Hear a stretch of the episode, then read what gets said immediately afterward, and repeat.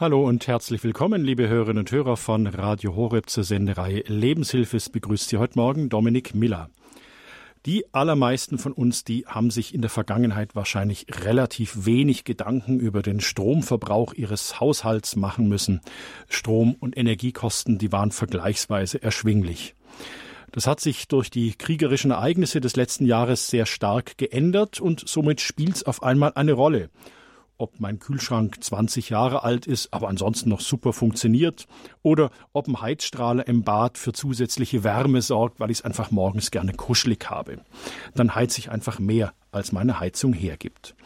Denn wer genau hinschaut, der wird jetzt aber leider feststellen, dass unsere Haushalte voll sind von Stromfressern und Energieschleudern wie Gefrierschrank, Elektroherd, Wäschetrockner, Heizungspumpen, Homeoffice, Standby-Geräte etc. etc.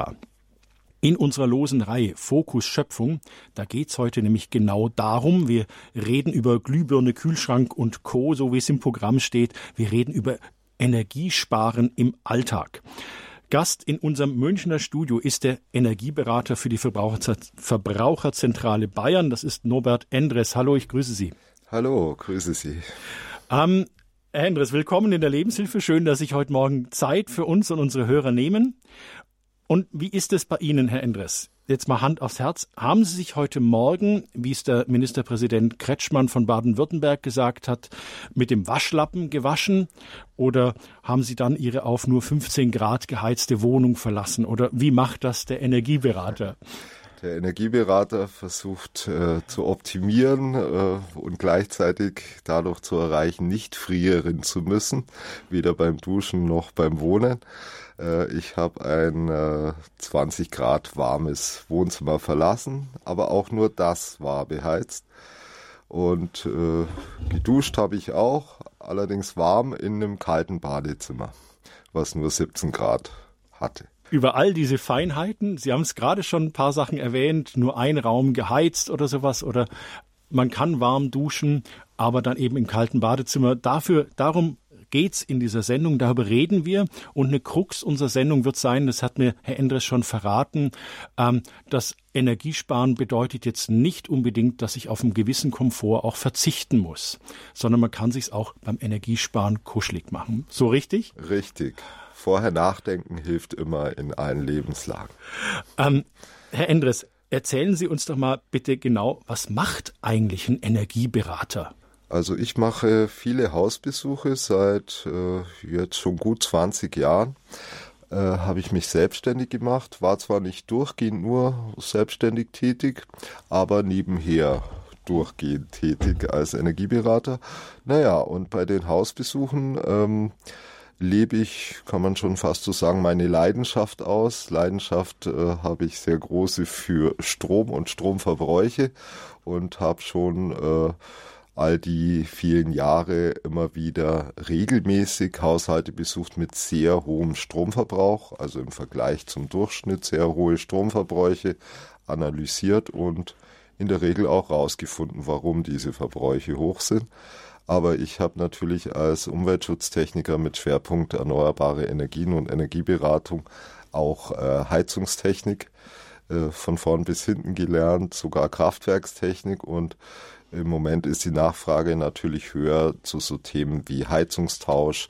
Was kann ich an meinem Haus machen, damit es weniger Energiehunger hat, auch eben bei der Wärme.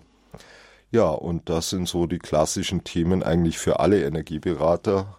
Es geht äh, regelmäßig ums Heizen und um Strom.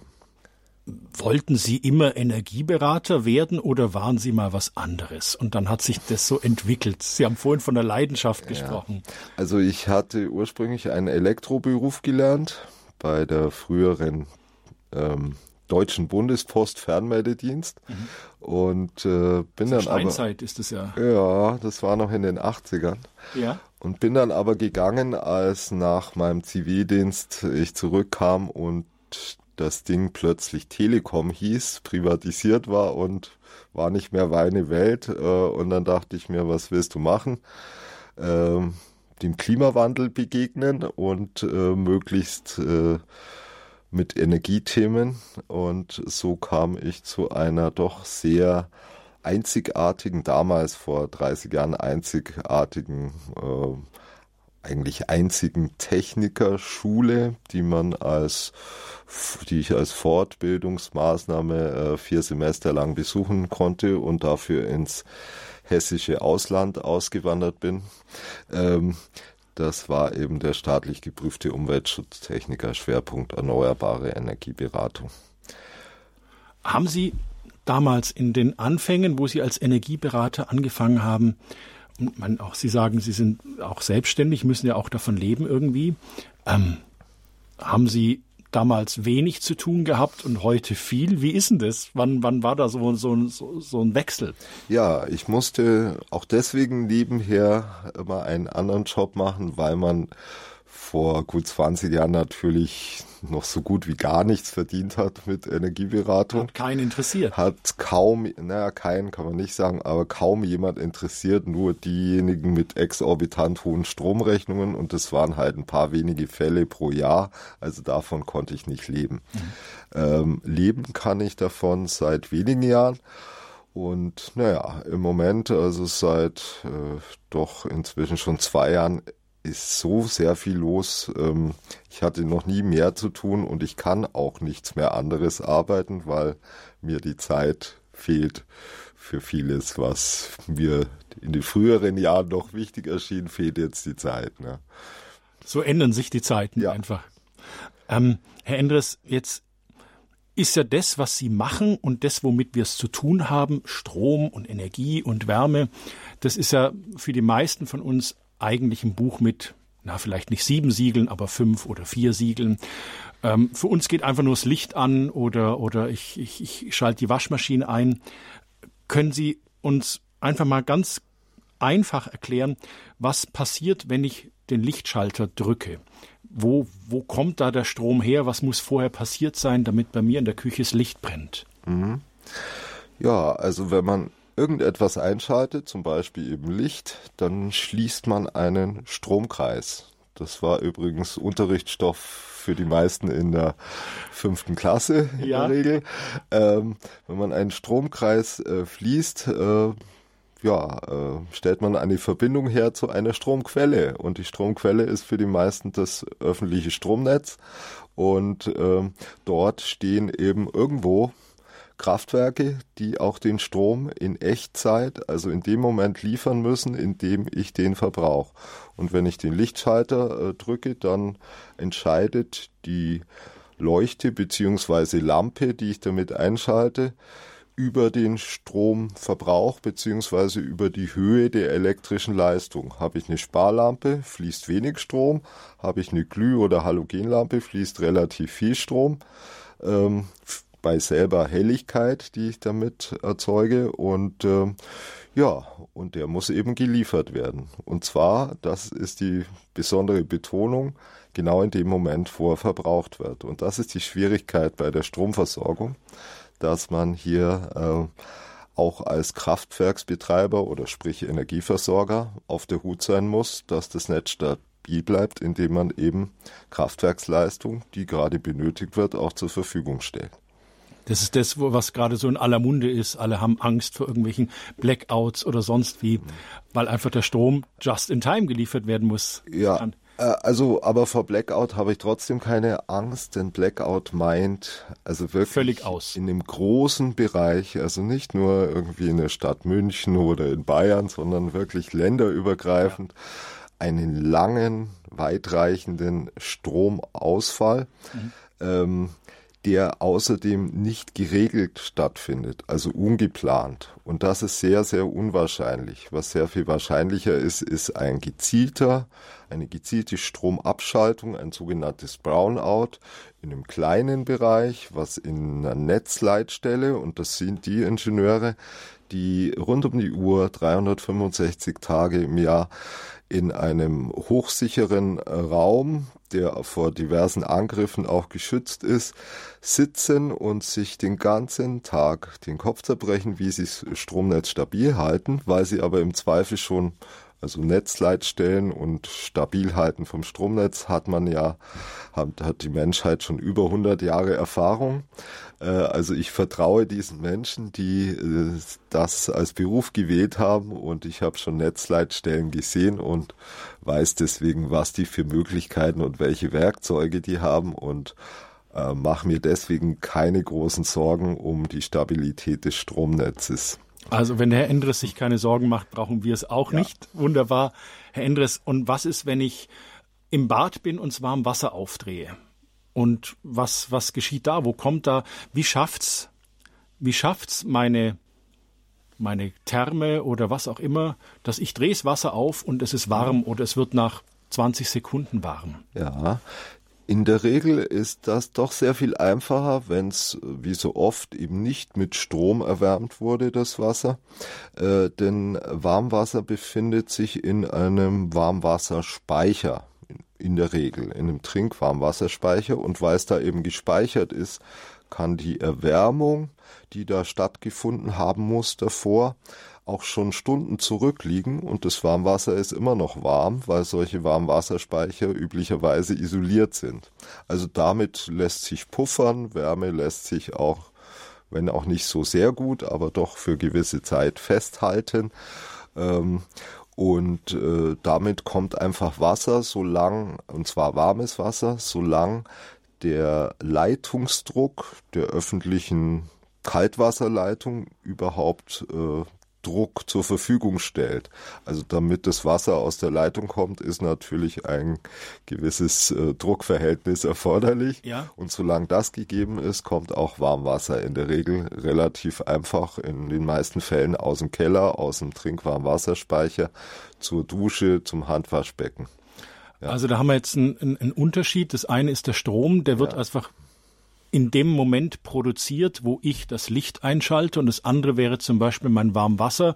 Ja, das kann ich speichern. Das ist halt irgendwie über Nacht äh, erhitzt worden in Ruhe. Und am Morgen, wenn ich dann dusche, kann ich den Boiler anmachen und ich bekomme dann Wasser, das vielleicht vor einer Stunde erhitzt wurde oder sowas. Richtig, ja. Man kann äh, vereinfacht sagen, Wärme ist träge. Also wenn ich Wasser einmal erwärmt habe, dann ist es je nach Behältnis und Umgebungstemperatur erstmal ähm, eine Weile warm. Bei Strom, wenn ich ausschalte, ist der Strom weg und damit auch das, was Strom verbraucht hat, äh, außer Betrieb. Fertig. Also das ist das, was wir mal einfach mal im Hinterkopf behalten wollen für das, was jetzt so in der Sendung kommt, weil da steckt auch dahinter, wie wir dann einfach auch den Strom sparen können. Ja. Ähm, Herr Endres, jetzt haben wir ja das eine sind so Stromverbraucher, die sehe ich. Ich mache das Licht an oder ich mache das Radio an und dann sind die an. Das höre ich, das sehe ich. Jetzt gibt's aber auch wahrscheinlich versteckte Stromverbraucher. Ist denn da der Energieberater auch ein Detektiv? Ja, in gewisser Weise natürlich, weil man eben Strom nicht sieht und stromverbrauchende Geräte nicht alle selbst auf sich aufmerksam machen, wie zum Beispiel elektrisches Licht. Dadurch, dass das Licht leuchtet, weiß man, ah, da muss ja wohl Strom fließen. Das ist relativ eindeutig. Es gibt aber heimliche Stromverbraucher, Tendenz sogar steigend äh, in sehr großer Zahl. Also alle Büro- und Unterhaltungselektronik ist dafür bekannt, einschlägig bekannt, dass es sogenannte Standby-Verbräuche gibt. Das sind Stromverbräuche, die auch stattfinden, während ich das Gerät gerade nicht aktiv nutze, sondern während zum Beispiel der Fernseher einfach nur zwar vermeintlich ausgeschaltet, aber eben doch empfangsbereit ist auf Signale der Fernbedienung. Und so ist es auch mit Zubehörgeräten wie Fernsehreceivern, Verstärkern, äh, ganz vielen kleinen und größeren Geräten, die äh, ja doch in Haushalten mit einer typischen Ausstattung mit Büro- und Unterhaltungselektronik mindestens mehr als 20 solche Geräte äh, zu finden sind. Und das Umweltbundesamt hat das schon länger untersucht und ähm, sagte auch schon vor 20 Jahren, ähm, der typische Standby-Stromverbrauch pro Haushalt in Deutschland ist äh, in der Regel über 100 Euro jährlich. Und das sind eben die vielen kleinen, sich selbst aufsummierenden, äh, mehr oder weniger kleinen Verbräuche, die eben rund um die Uhr stattfinden. Das ist zum Beispiel die Uhr in der Mikrowelle im Backrohr, also um mal von Büro- und Unterhaltungselektronik wegzukommen. Mhm. Die Ladestation für die elektrische Zahnbürste ist zwar kein hoher Verbrauch, aber dennoch ein Dauerverbrauch. Oder der Klingeltransformator im Sicherungskasten oder der Verstärker für Breitbandsignale, die via Kabelfernsehen ins Haus reinkommen und dann im Keller äh, nicht selten noch ein Verstärker sitzt, der das Signal für die Antennensteckdosen in den Wohnungen verstärkt ebenso bei Antennenfernsehen. Also es gibt auch viele äh, solche Standby-Verbraucher, die man gar nicht mal im Wohnzimmer findet, sondern irgendwo im Haus. Ja. Wenn ich die jetzt wir gehen nachher noch ins Detail, aber wenn ich jetzt so einen Standby-Verbraucher ausschalte, mache ich da nichts kaputt? Brauchen die Geräte nicht den ständig den Strom, dass sie immer wissen, was los ist, immer bereit sind? Also kaputt eher nicht eher grundsätzlich nicht. Äh, da geht nichts kaputt. Denn wenn etwas keinen Strom verbraucht, wird es auch weniger warm. Am Ende jeden, jedes Stromverbrauchs bleibt ja Wärme übrig. Wenn ein Gerät, und sei es ein Internetrouter, ausgeschaltet wird, ist er auch weniger warm. Wenn ein solches Elektrogerät weniger warm wird, altert es auch langsamer, also das Gegenteil passiert. Ich verlängere eigentlich die Lebensdauer denn äh, Elektrogeräte altern durch die Wärmeentwicklung, die sie durch ihren Verbrauch eben selbst verursachen. Kurz noch eine Frage, wofür verbraucht man mehr Energie, der, der Durchschnittsbundesbürger, eher Strom oder eher Wärme? Also, äh, naja, es ist eine Frage der Bilanzgrenze. Also Endenergie mäßig betrachtet, und da ist die Bilanzgrenze die Hausmauer, äh, verbraucht man in Kilowattstunden, das ist die übliche Einheit, in der Strom und auch Wärme zu messen ist, äh, verbraucht man deutlich mehr Kilowattstunden für Heizenergie, inklusive Warmwasser, und deutlich weniger eben für Strom. Allerdings, Strom ist in der Regel dreimal teurer als Wärme. Also wenn man dreimal mehr Wärmeverbrauch hat in Kilowattstunden und eben dreimal weniger Stromverbrauch, kann es durchaus sein, dass die Kosten für Strom und Wärme gleich hoch sind. Das darf man nicht vergessen dabei. Also deswegen spielt die Musik jetzt für uns eigentlich heute mehr bei den, bei den strombetriebenen Geräten, oder? Weil da einfach Jein. das finanzielle Einsparpotenzial höher ist? Nein, beides ist wichtig. Mhm. Also ich würde es mir nicht so einfach machen und sagen, nur weil Strom meine Leidenschaft ist, ah, ist das okay. das Hauptthema, sondern Heizen, äh, gerade in solchen Zeiten, wo ein Krieg äh, stattfindet, äh, in gar nicht so weiter Entfernung, äh, der uns auch direkt äh, äh, betrifft und gerade was Energiepreise angeht, da geht es ums Gas. Mhm. Etwa die Hälfte äh, der Haushalte in Deutschland heizt noch mit Gas und ähm, insoweit ist da absolut äh, ja, Gefahr im Verzug und ähm, die Kosten steigen, sind schon gestiegen und die Rechnungen, die dieses Jahr und nächstes Jahr kommen, werden nicht äh, wirklich niedriger, sondern vielleicht sogar für manche erstmals die höchsten aller Zeiten sein. Und damit ist es absolut ein Thema des Heizen. Also würde ich auf gar keinen Fall okay. äh, kleinreden wollen. Sie hören die Lebenshilfe bei Radio Horeb. Unser Thema ist heute in der Reihe Fokus Schöpfung, Energiesparen im Alltag. Wir haben hier im Münchner Studio den Energieberater Herrn Norbert Endres. Und wir haben jetzt gerade mal so ein bisschen die Grundlagen geklärt. Wie, wie, was passiert eigentlich, wenn ich das Licht anmache? Wie kriege ich eigentlich ein warmes Wasser in meine Dusche? Ähm, jetzt würde ich gerne mit Ihnen, Herr Endres, so durch, durch eine Wohnung durchgehen und uns da mal, wir machen einen Hausbesuch sozusagen und betreten so verschiedene Räume und schauen uns so die klassischen Geräte an. Ähm, fangen wir doch einfach mal mit der Küche an. Ähm, was ich, was, was steht in der normalen Küche so drin und wie schätzen Sie jetzt so die ganzen Kameraden da ein, Kühlschrank und so weiter, wenn wir das einfach mal miteinander durchgehen, weil eigentlich wäre es unser Ziel der Sendung, glaube ich, dass unsere Hörerinnen und Hörer so ein bisschen ein Feeling für kriegen, ein Gefühl, ja, das ist so ein Sauger und ja, das ist ein sparsames Gerät. Also dafür mal das so ein bisschen einschätzen können. Legen wir einfach mal los, betreten wir mal eine Küche miteinander. Ja, gerne. Mir fällt dann oder ich bin dann automatisch beim Betreten einer Küche auf der Suche nach der Ecke, wo denn der Kühlschrank bzw. der Kühlgefrierkombi steht. Mhm. Wie so oft in den meisten Haushalten ist es ja ein Gerät, was nicht nur kühlt, sondern auch gefriert. Warum? Weil Kühlen und Gefrieren zusammen äh, bei der Frage, was braucht bei mir am meisten Strom, auf Basis durchschnittlicher Werte beantwortet wird mit Kühlen und Gefrieren. Das ist mit Abstand der größte Einzelbrocken. Denn alle anderen Geräte sind abhängig von deren Nutzung. Also wie, wie viele Personen wohnen in dem Haushalt, entsprechend mehr oder weniger oft wird dann der wird dann die Spülmaschine eingeschaltet oder gekocht oder Wäsche gewaschen und so weiter. Aber ein Kühlschrank den stecke ich ein, wenn ich ihn, nachdem ich ihn gekauft habe, und ich stecke ihn erst wieder aus und erst dann verbraucht er keinen Strom mehr, wenn ich ihn zum Wertstoffruf bringe. Das ist die Regel. Und weil Kühl- und Gefriergeräte Dauerverbraucher sind und auch nicht zu knapp Strom verbrauchen, sind sie nun mal vorne dran beim Stromverbrauch. Mhm. Auch in Single-Haushalten.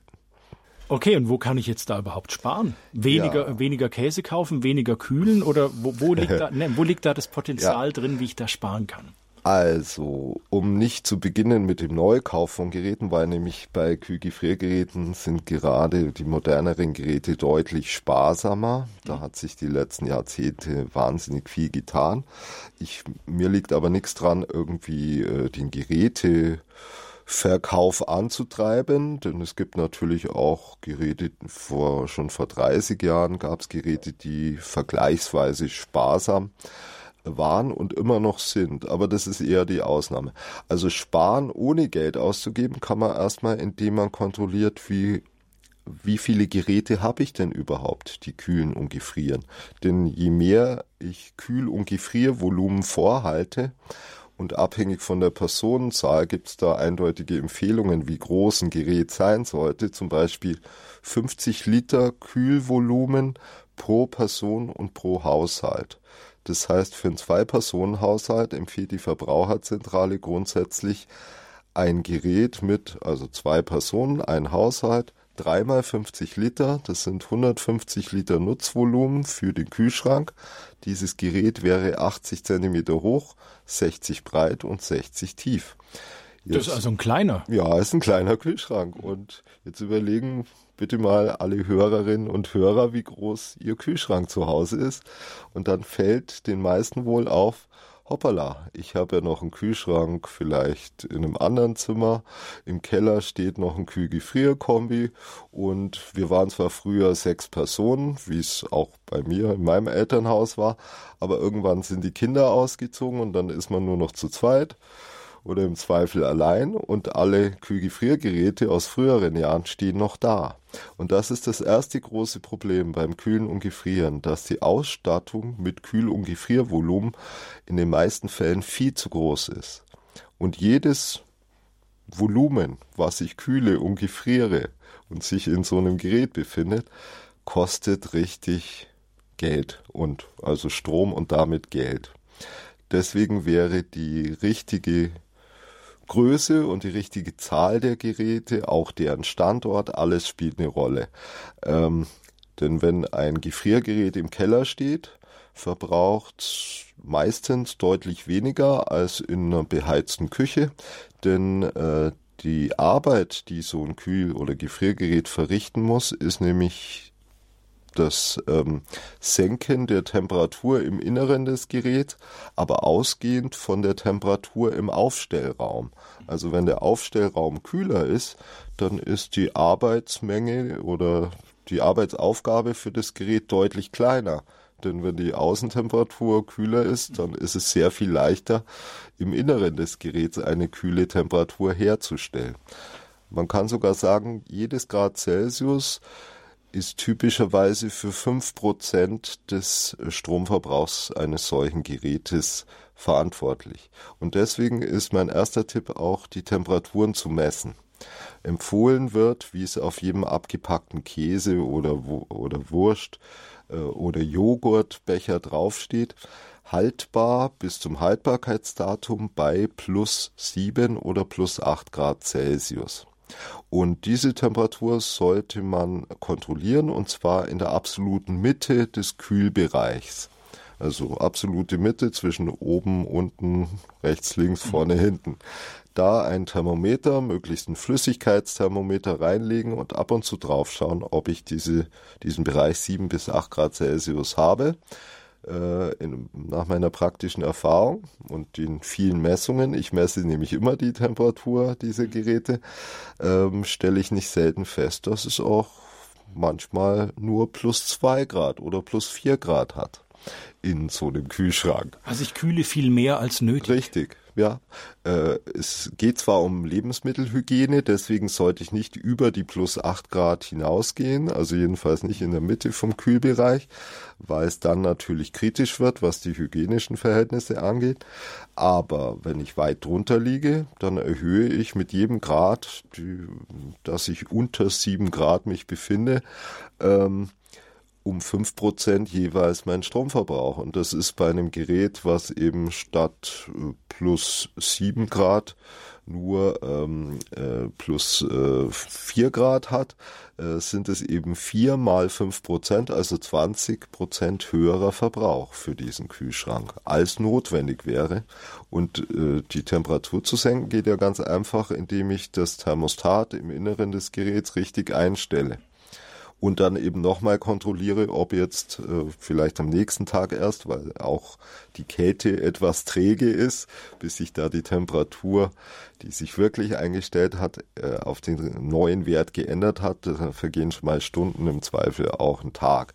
Also messe ich besser am nächsten Tag, kontrolliere ich nochmal die Temperatur und dann weiß ich, ob ich es jetzt richtig eingestellt habe. Also Endres, ich nehme jetzt da so zwei Sachen von dem Kühlschrank, nehme ich jetzt mit. Das eine ist, ich prüfe, ob die Größe meines Kühlschrankes überhaupt noch meinen Bedürfnissen entspricht. Vielleicht bin ich inzwischen alleinstehend und meine sechs Kinder sind aus dem Haus und mein Mann ist verstorben oder sowas, ja. Dann reicht mir wirklich so ein kleines Ding. Und das andere ist, wo steht er und habe ich die richtige Temperatur eingestellt? Richtig. Ja. Also ich muss mir nicht gleich ein neues Gerät kaufen, sondern wirklich Nein.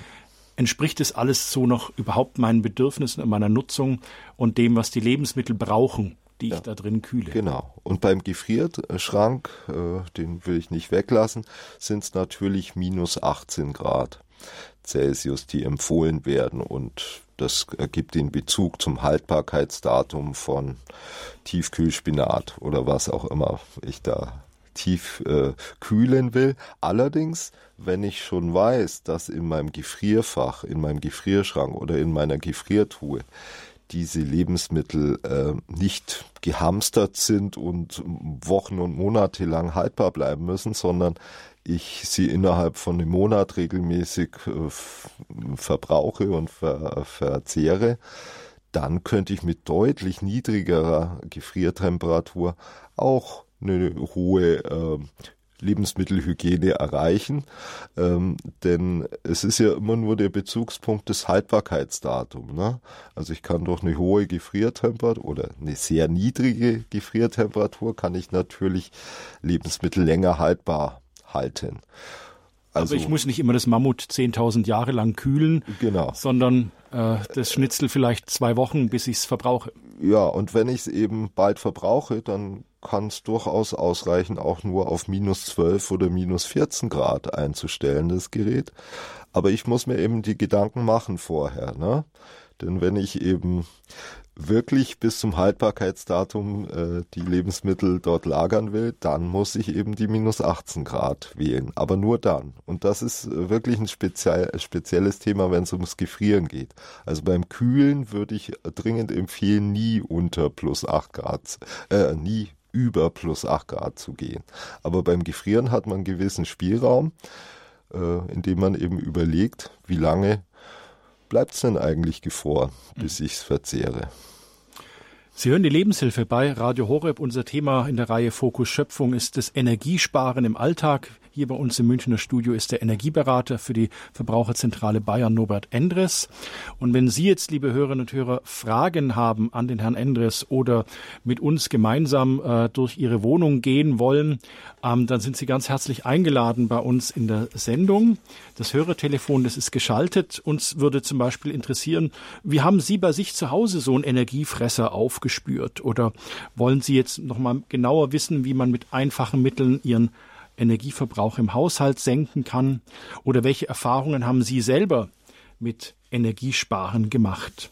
Und wo fiel es Ihnen leicht und wo fiel es Ihnen schwer? Das Hörertelefon, das ist geschaltet. Sie erreichen uns im Münchner Studio unter der 089 517 008 008. Ich wiederhole nochmal, München 089 517 008 008. Unser Thema ist heute das Energiesparen im Alltag und unser Studiogast ist Norbert Endres. Er ist Energieberater.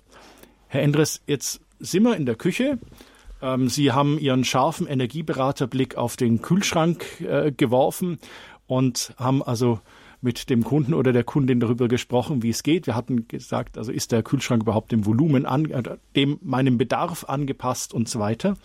Was wären dann die weiteren Geräte? Wo schweift dann Ihr Blick weiter?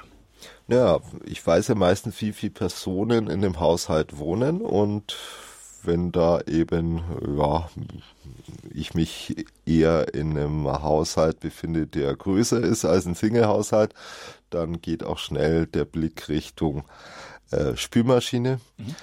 Eine Spülmaschine, zum Beispiel in einem Vier-Personen-Haushalt, wird ja dann typischerweise doch täglich einmal eingeschaltet mhm. und durchläuft dann automatisches Spülprogramm mit ja, äh, meistens Temperaturen oberhalb von 50 Grad Celsius. Und das Wasser der Spülmaschine, und da spielt wieder eine Rolle, wie alt ist das Gerät. Ältere Geräte brauchen mehr Wasser äh, als modernere Geräte. Die meisten jüngeren modernen Spülmaschinen sind schon mit unter 10, 10 Liter Wasserverbrauch pro Durchgang äh, zufrieden. Äh, denn alle Spülmaschinen recyceln immer wieder das Wasser und äh, durchlaufen mehrere automatische Spülvorgänge. Ähm, aber ähm, da spielt halt auch eine Rolle, wo kommt das Wasser her? Ist es Kaltwasser, wie in den meisten Fällen äh, Spülmaschinen angeschlossen sind, nämlich an die Kaltwasserleitung? Und da sollten die Hörer auch wissen, dass die meisten Spülmaschinen sich durchaus eignen, wenn es der Hersteller nicht ähm, ausgeschlossen hat, was nur in einer ganz kleinen Prozentzahl der auf dem Markt befindlichen Spülmaschinen der Fall ist.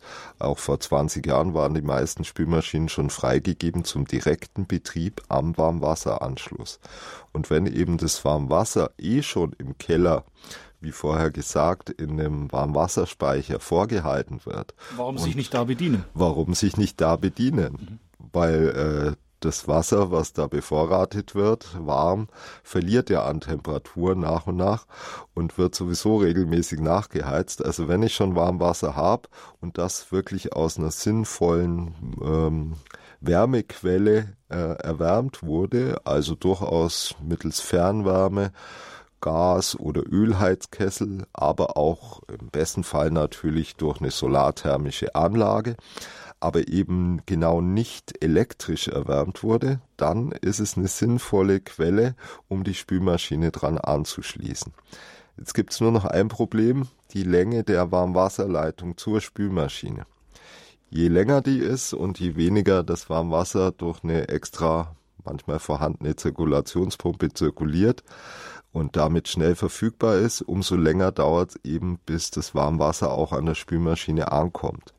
Nachdem moderne Spülmaschinen relativ wenig Wasser brauchen, wäre es kein guter Tipp, die Spülmaschine ans Warmwasser anschließen zu wollen und auf Vorteile zu hoffen, wenn nämlich das Warmwasser, bis es an der Spüle ankommt, länger als eine halbe Minute braucht. Dann kann man es auch gleich bleiben lassen, denn dann braucht die Spülmaschine kein Wasser mehr nach okay. diesen Sekunden. Also, also ist auch der Standort der Spülmaschine eine wichtige Frage. Ja, beziehungsweise eben solche Fragen, äh, wie lang ist die Leitung oder zirkuliert das Warmwasser möglichst auch bis in die Nähe der Spülmaschine. Das sind so praktische Fragen, die, immer, äh, die man aber recht schnell erledigen und rausfinden kann, wie es wirklich ist, indem man einfach mal am Spülbecken Warmwasser aufdreht und dann die Sekunden zählt, wie lang es dauert. Und schon wissen Sie, ob es für Sie günstig ist oder nicht. Ne? Also wenn es länger als äh, 20 Sekunden dauert, wird es schon hm, wird schon fraglich. Der Einspareffekt nicht läng wirklich da. Länger als 30 Sekunden, dann ist kein Einspareffekt mehr zu erwarten. Jetzt begrüße ich die erste Hörerin, die ist uns aus Geisenheim bei Rütesheim zugeschaltet, die Frau Ochs. Frau Ochs, ich grüße Sie, willkommen in der Lebenshilfe. Grüß Gott, guten Morgen. Ähm, ich habe mal eine Frage. Ähm, ein Waschtrockner, relativ neu, ungefähr ein Jahr alt, äh, braucht er mehr Strom in kaltem Raum oder in warmer Raum? Ja, danke für Ihre Frage. Waschtrockner mhm. ist äh, etwas sehr Spezielles. Das ist nämlich äh, ein Gerät, was sowohl waschen kann als auch im Anschluss nach dem Waschen trocknen. Das sind also zwei Anwendungen, die sich gegenseitig widersprechen. Und Ihre Frage, äh, kalter oder warmer Raum, naja, also in einem kalten, unbeheizten Raum wird er sicher ein bisschen aber nicht entscheidend mehr Strom brauchen als in einem warmen Raum. Ähm, denn das Gerät muss man eher sehen als ein geschlossenes System. Da lege ich meine Wäsche rein und die wird erstmal gewaschen ähm, und dann eben im Zweifel getrocknet, weil ein Waschtrockner eben beides kann. Aber Waschtrockner, äh, und vielen Dank nochmal für diese Frage, denn Waschtrockner äh, vor denen muss ich eigentlich dringend warnen. Und zwar nicht grundsätzlich, weil sie schlecht waschen, sondern weil sie in der Kombifunktion, also erst waschen und anschließend automatisch trocknen, relativ viel Strom verbrauchen. Und zwar sehr viel mehr Strom, als wenn sie nur normal waschen im Wäsche, im, äh, in der Waschmaschine oder im Waschtrockner und das Trocknen einem gesonderten, separaten Wäschetrockner mit Wärmepumpentechnologie überlassen, werden beide Verbräuche von beiden separaten Geräten, wenn man die addiert, äh, wird man feststellen, verbraucht man wenigstens ähm, ja, oder maximal nur die Hälfte im Vergleich zum Waschtrockner, der beide Funktionen in einem Gerät vereint. Und ich hatte mal einen ganz schlimmen Fall bei einem Hausbesuch, das war eine alleinerziehende Mutter, mit einem kleinen Baby und die hat den Waschtrockner von ihrer Mama zu, äh, geschenkt bekommen. Und es war leider ein nicht sehr kluges Geschenk, denn ähm, diese alleinerziehende Mutter hat täglich äh, sozusagen wiederverwertbare Windeln, also wollte keine Wegwerfwindeln verwenden und hat täglich diese Windeln gewaschen und getrocknet. Und so konnte ich ausrechnen, dass für diesen konkreten Fall dieser Waschtrockner für Stromkosten von jährlich über 500 Euro verantwortlich ist. In welchem Jahr war Und das? das war schon, ist schon gut zehn Jahre her, da waren die Strompreise noch human. Also heutzutage kann es durchaus das Doppelte an Stromkosten sein. Ähm, naja, und so war da die Empfehlung, äh, bitte kaufen Sie sich einen gesonderten Wäschetrockner und nehmen den Waschtrockner nur noch zum Waschen. Und diese Empfehlung in diesem speziellen extremen Fall bei täglicher Nutzung ähm, war nämlich so wirtschaftlich, dass innerhalb von wenigen paar Jahren, ich glaube zwei, drei Jahre war die Amortisationszeit und zwar eine Amortisationszeit, in der sich die Anschaffung eines 500 Euro teuren Wäschetrockners mit Wärmepumpentechnologie komplett refinanziert hat. Das ist zwar ein seltener Fall, aber ich will nur damit äh, unterstreichen, dass Waschtrockner, wenn man sie häufig benutzt, sehr hungrige Stromverbraucher sind. Frau Ochs, ganz herzlichen Dank für diesen Hinweis. Da Da haben Sie richtig ins Wespennest reingestochen. Vielen Dank, Frau Ochs, und einen Gruß nach Geisenheim. Und jetzt gehen wir nach Dessau zum Herrn Fischer. Herr Fischer, ich grüße Sie. Willkommen in der Lebenshilfe. Hallo? Ja, Herr Fischer, Sie sind auf Sendung. Ich höre Sie klar und deutlich. Jo, ich habe mal eine Frage. Und zwar, ich arbeite in einem großen Büro und im Zuge der Energiekrise sollen wir auf den Toiletten die Lampen immer ausmachen. Also sprich, das sind alles Neonlampen. Ja. Dann habe ich irgendwann mal gehört, dass der Startprozess schon sehr viel Strom verbraucht. Macht das jetzt Sinn, wenn da jetzt äh, meinetwegen 20 Mal in der Stunde das Licht an und ausgemacht wird oder wäre es sinnvoller, das brennen zu lassen? Hm, also 20 Mal in der Stunde, naja, das hört sich nach recht vielen Schaltvorgängen an. Da ist die Frage, ob es überhaupt Sinn macht, das auszuschalten, wenn so häufiger Wechsel da stattfindet. Ähm, naja, also ein bisschen Strom wird natürlich gespart durchs Ausschalten. Je länger es aus ist, umso mehr natürlich. Ähm, aber das ist beim Einschalten ein sehr, sehr hoher Stromverbrauch. Die Folge wäre allein durch den Einschaltvorgang, das habe ich Ihre Frage entnommen, das ist ein Gerücht. Mhm. Das ist schon lange ein Gerücht, ähm, dass ähm, man aber, ja, wenn man sich extrem fokussiert mit einem speziellen Messgerät, Oszilloskop genannt, was nur Elektrofachleute verwenden, dann kann man eine Einschaltstromspitze erkennen. Bei alten Leuchtstofflampen, die haben einen relativ hohen Einschaltstrom, aber der ist nur wenige Millisekunden lang. Und das kann man mit einem Oszilloskop, also quasi mit einem Messgerät, was eine Kurve aufzeichnet, sehr deutlich sehen.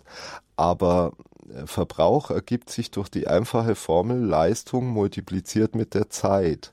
Wenn also die Zeit sehr, sehr kurz ist, und die wir Leistung reden hier von Millisekunden. Aber, genau. Und die Leistung aber hoch und sie ist ja auch nicht über, also sie ist ja nicht super hoch, sondern einfach nur hoch im Vergleich zu dem sonstigen Verbrauch, der im Zweifel über mehrere Minuten und Stunden stattfindet, ähm, ist sie halt vielfach höher beim Einschalten, aber eben nur kurz und deswegen zu vernachlässigen, weil bei der Multiplikation beider Werte Leistung mit Zeit eben nichts rauskommt und damit ist es fast wurscht.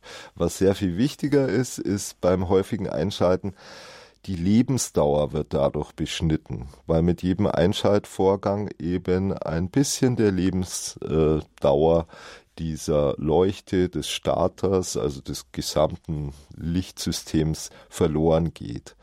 Und es gibt auch Angaben der Hersteller solcher Lampen und Leuchten äh, zum Thema Schaltfestigkeit, wie viel Schaltvorgänge, äh, wo, für we welche Anzahl von Schaltvorgängen ist so ein Leuchtmittel gebaut.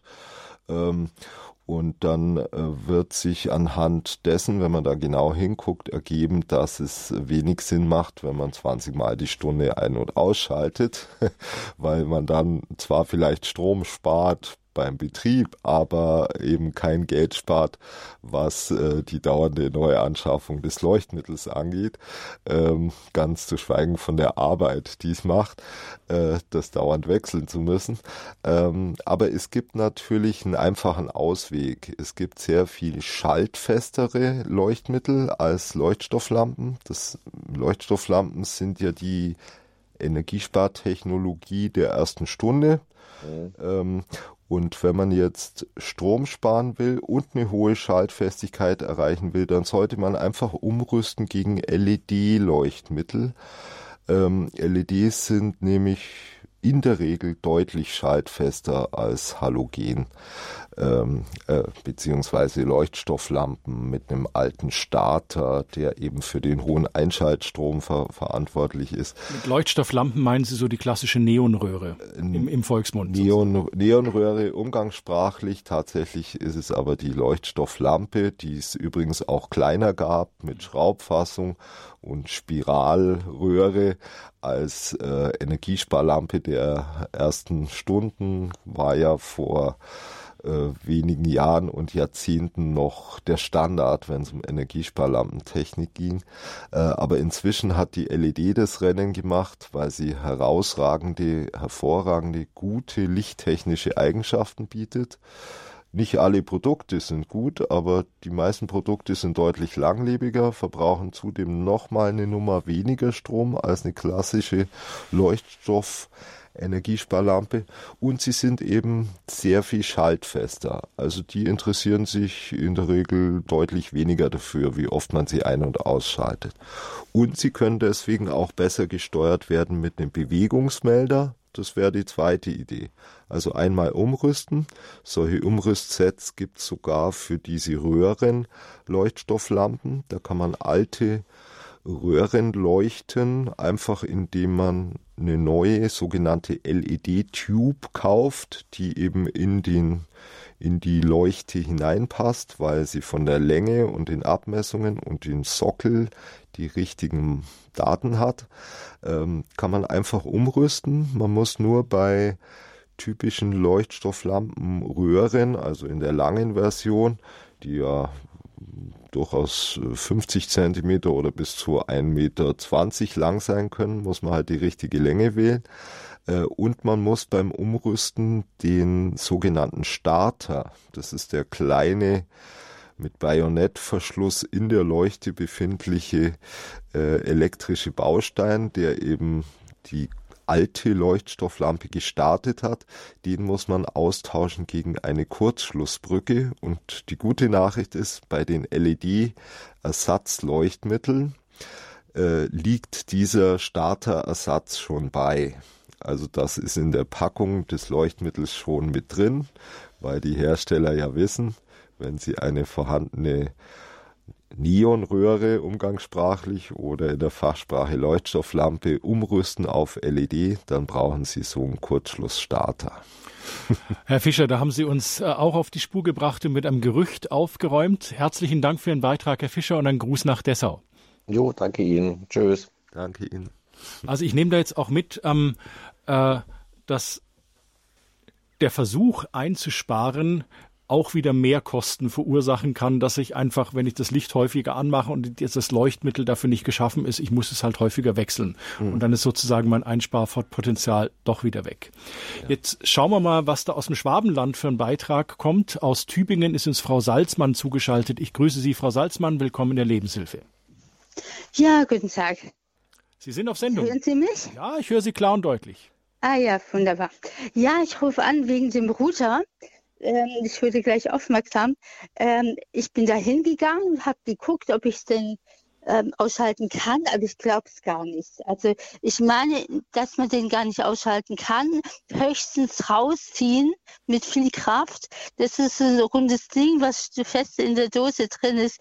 Das, das kann man nicht irgendwo ähm, an ein, ein anderes Kabel hintun, wo man so einen Aus-Ein-Knopf hat. Mhm. Ah, danke für die Frage. Ja, also Sie meinen den Internetrouter und ja, richtig. Ja. Äh, also ein Internetrouter hat keinen Ein- und Ausschalter. Ich äh, habe es nicht dazu gesagt vorher, aber ich meinte mit dem Abschalten eines Internetrouters, dass man ihn abschaltet mit Hilfe einer Steckdosenleiste. Also, nee, es geht auch nicht. Äh, man kann das nicht an eine Leiste anschließen. Sie haben doch eine Steckdosenleiste, wo ein An-Ausschalter ist. Sowas gibt's ja. Also ich habe auch noch eine Steckdosenleiste hier mit An- und Ausschalten, aber das kein Prinzip, das nicht da, wo man das einstecken könnte. Mhm. Da gibt's kein, keine Kommunikation zu dieser Leiste, wo man ein und an, ein und Frau Salzmann, dann, dann gehen wir doch einfach mal vom Speziellen ins Allgemeine und bleiben beim äh, Energieverbraucher Router. Ja. Ja, also, also Router, also Router, ähm, den haben jetzt ganz viele, den ich auch habe. Das von Vodafone und offensichtlich kann man den nicht ausschalten. Ja, also die meisten Router kann man nicht direkt ausschalten, sondern nur über deren Stromversorgung. Indem man die Stromversorgung abschaltet, kann man Router ausschalten. Aber ich will noch kurz erklären, was es bringt. Also ein Internetrouter gibt es ja verschiedene Modelle und Hersteller äh, und auch vom Alter äh, doch deutliche Unterschiede. Aber Internetrouter machen ja in der Regel eines, sie versorgen den Haushalt mit Internet und nicht selten sogar mit Telefon. Also das Telefon läuft drüber und Internet, sowohl das WLAN, also äh, das funkbasierte äh, Internetversorgung. Ja, kann ich noch mal kurz unterbrechen? Ja. Und zwar, ähm, ich habe noch ein anderes Telefon, also ich brauche das von dem Internet ähm, brauche ich nicht das Telefon. Ich habe noch ein zweites Telefon und ähm, ich meine, ich könnte ich brauche das ähm, Internet auch gerade auch nicht. Äh, da musste ich erst noch das Gerät kaufen. Das heißt, ich könnte jetzt einfach diesen Stecker ausschalten. Also Dann hätte ich keinen Stromverbrauch. Also den Stecker, den Sie ausschalten sollten, ist der Netzstecker. Also, also es ist kein Netzstecker, es ist ein rundes, rundes ähm, Ding, was da drin steckt, ähm, so ein Zentimeter Durchmesser. Frau Salzmann, das immer zu sehr im Speziellen. Da bleiben ja. wir jetzt mal noch weiter im Allgemeinen jetzt. Äh, ich, ich sehe es nicht. Herr Endres, ja. genau. Erzählen Sie uns weiter von der. Ich kann es leider nicht sehen und unter Rund kann ich mir im Zusammenhang Router auch wenig vorstellen. Ähm, also grundsätzlich äh, kann man Router vom Stromnetz trennen in in der, Regel. in der Regel. Und äh, damit beendet man den Stromverbrauch des Routers. Allerdings eben, wie gesagt, nicht selten unterbricht man auch die Versorgung mit Festnetztelefon äh, und Internet. Also wem das bewusst ist, der kann den Internetrouter äh, vom Netz, vom Stromnetz trennen, wenigstens über Nacht hat den Vorteil, dass man nachts nicht durch ungebetene Anrufe geweckt werden kann und auch weniger elektromagnetischer Strahlung ausgesetzt ist, die natürlich nur dann stattfindet, wenn der Router auch seine Internetsignale an die Wohnung sendet. Ist denn der Router ein hoher Verbraucher? Ja, ja. Ja, durchaus. Wenn man ihn vergleicht mit einem besonders sparsamen kleinen Kühlschrank inklusive Gefrierfach, ist, äh, sind die meisten Internetrouter mit demselben Stromverbrauch dabei. Aber wohlgemerkt ein kleiner, moderner, sehr sparsamer Kühlgefrier, ähm, äh, Kühlschrank mit kleinem Gefrierfach. Also wirklich so ein 80 Zentimeter hohes Gerät, verbraucht, wenn es super sparsam ist, knapp unter 100 Kilowattstunden pro Jahr. Eine Kilowattstunde kostet heutzutage nicht selten 40 Cent oder deutlich mehr auch.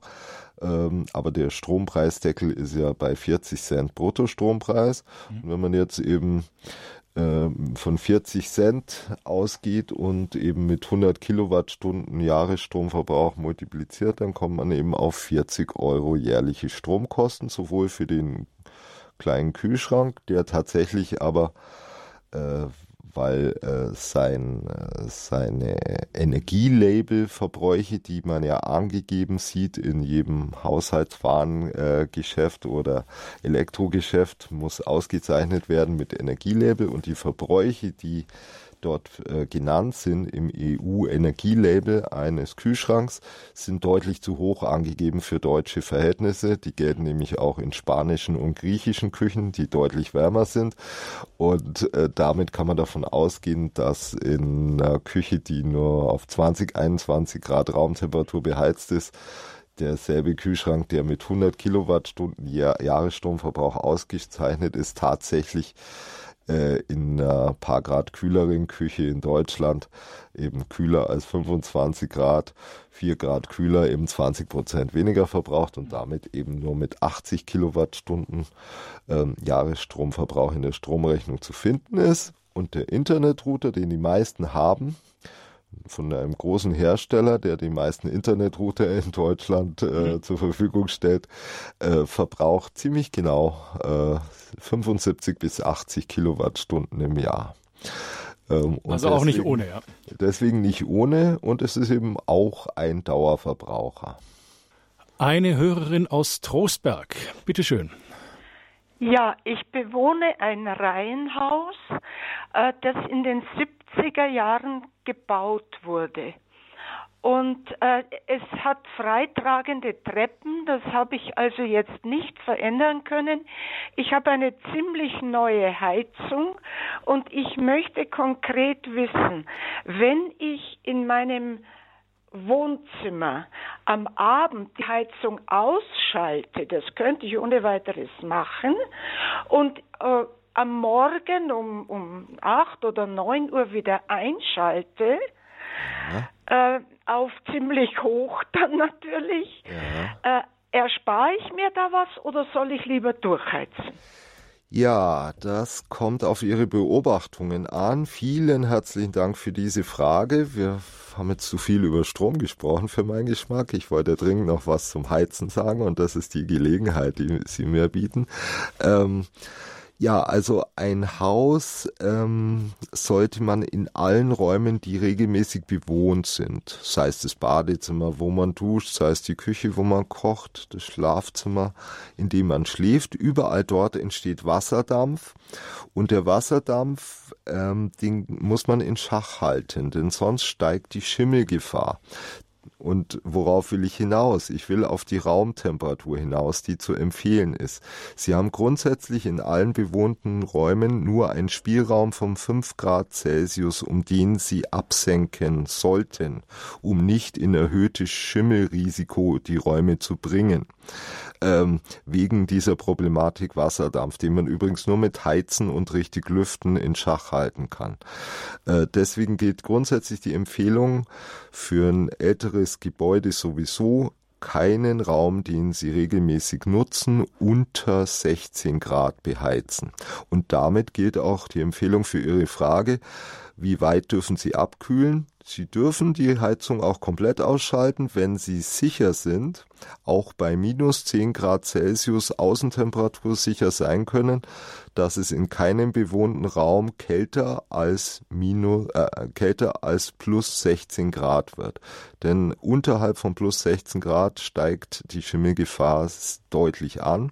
Und Sieht das, man den Schimmel dann? Ja, den sieht man dann früher oder später. Weil ich hatte noch nie Schimmel, auch wenn ich äh, ausschalte. Ja gut, wenn Sie es eh schon praktiziert haben und für gut befunden haben, dann machen Sie es weiter so. Aber ich empfehle allen anderen, äh, damit Sie absolut sicher sein können, was die richtige Raumtemperatur in Bezug zur Feuchtekonzentration ist und damit man es eben nicht übertreibt mit dem Sparen und am Ende und im Zweifel nach einigen Jahren erst den Schimmel entdeckt in Ecken, wo man sonst nicht hinkommt anguckt, denn der bildet sich ja an den kältesten Außenecken, im unteren Bereich, im Sockelbereich, vielleicht hinterm Sofa, hinterm Schrank, wo man es nicht sieht, jedenfalls nicht so deutlich und schnell erkennen kann. Ähm, aber wenn Schimmel mal da ist, ist er halt schwierig wieder wegzubekommen, denn das ist ja eine Pflanze, die äh, sehr gerne da auch bleibt, wo sie ist. Ähm, also das richtige Heizen und Lüften ist gefragt und damit es leicht gelingt, würde ich für alle Haushalte empfehlen und alle Hausbesitzer auch, ein Hygrometer sich anzuschaffen. Nicht für jeden Raum ein eigenes, sondern ein Hygrometer ist ein Messgerät, was die relative Raumluftfeuchte in Prozent anzeigt.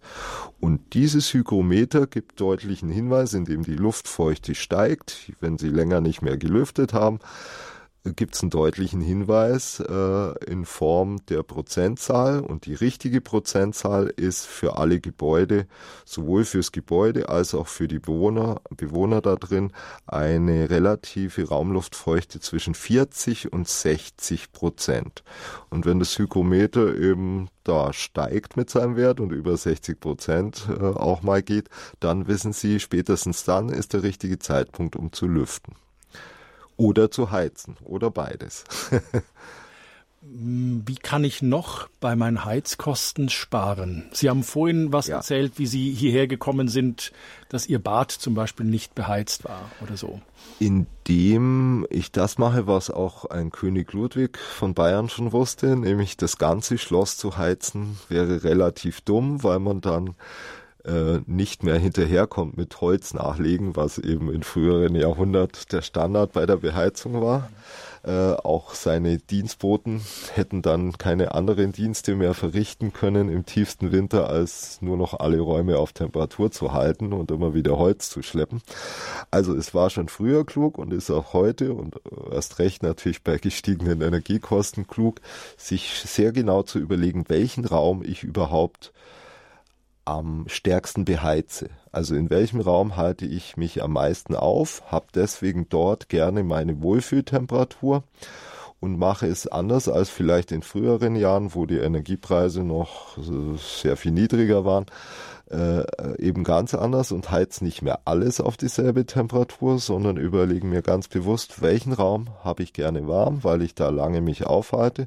Und genau den kann ich ja nach wie vor auf meine Wohlfühltemperatur heizen Ähm, und alle anderen Räume, zu diesen Räumen sollte ich natürlich die Innentüren in der Heizperiode permanent geschlossen halten. Was ja nicht heißt, ich darf nicht die Tür mal verlassen und den Raum wechseln.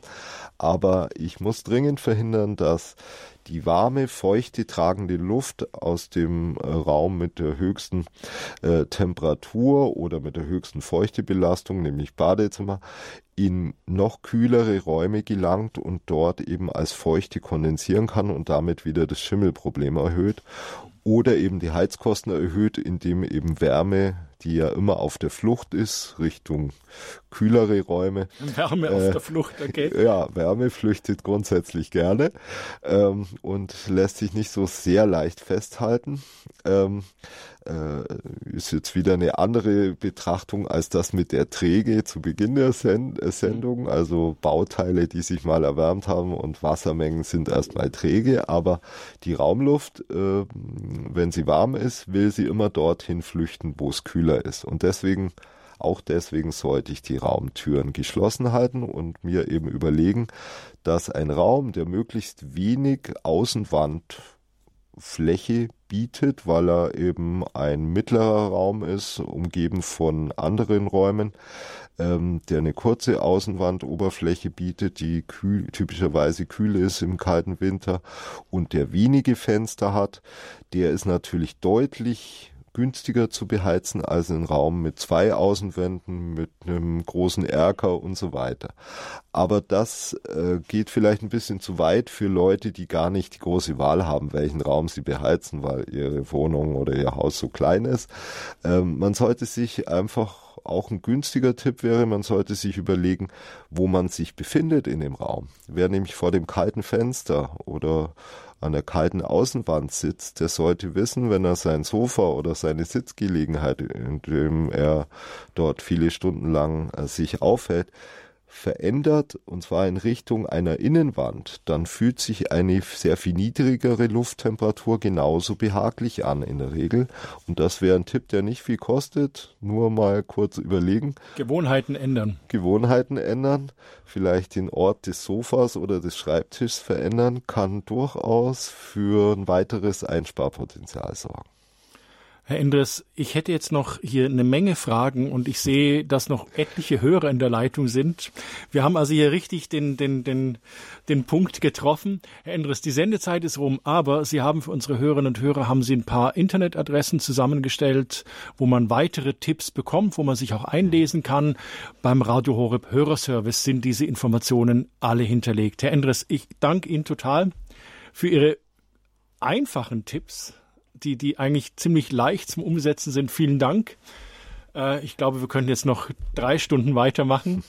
Ganz herzlichen Dank. Alles Gute. Ihnen geht die Arbeit sicher nicht aus, Herr Endres. Danke, Herr Miller. Und danke den Zuhörern fürs Interesse. Fein. Sie hören die Lebenshilfe wieder morgen im, heute im Nachtprogramm um 23 Uhr wird sie wiederholt. Sie können sich aber diese Sendung jederzeit im Internet als Podcast von unserer Website herunterladen, www.horeb.org. Sie hören die Lebenshilfe wieder morgen am Freitag, wie gewohnt um 10 mit dem Thema Mutterliebe erobert die Welt. Vereint im Gebet für unsere Kinder im Studio sind oder zugeschaltet sind Therese Hessler. Sie ist die Deutschland-Koordinatorin von Müttergebete und Theresa Mertes. Eine Aufzeichnung, wenn Sie es klassisch mögen, dieser Sendung, können Sie sich als CD bestellen. Beim Radio Horeb Hörerservice, beim CD-Dienst. Die Rufnummer ist die 08 328 921 120 oder Sie entnehmen es dem Programmfallblatt von Radio Horeb. Und wie gesagt, die Informationen zur Sendung, wie Sie sich einlesen können zum Thema Energiesparen, sind hinterlegt auf der Website von Radio Horeb. Gehen Sie einfach auf den Infobutton zur heutigen Sendung. Hier bei uns geht's gleich weiter. Es verabschiedet sich Dominik Miller. Behüt Sie alle Gott.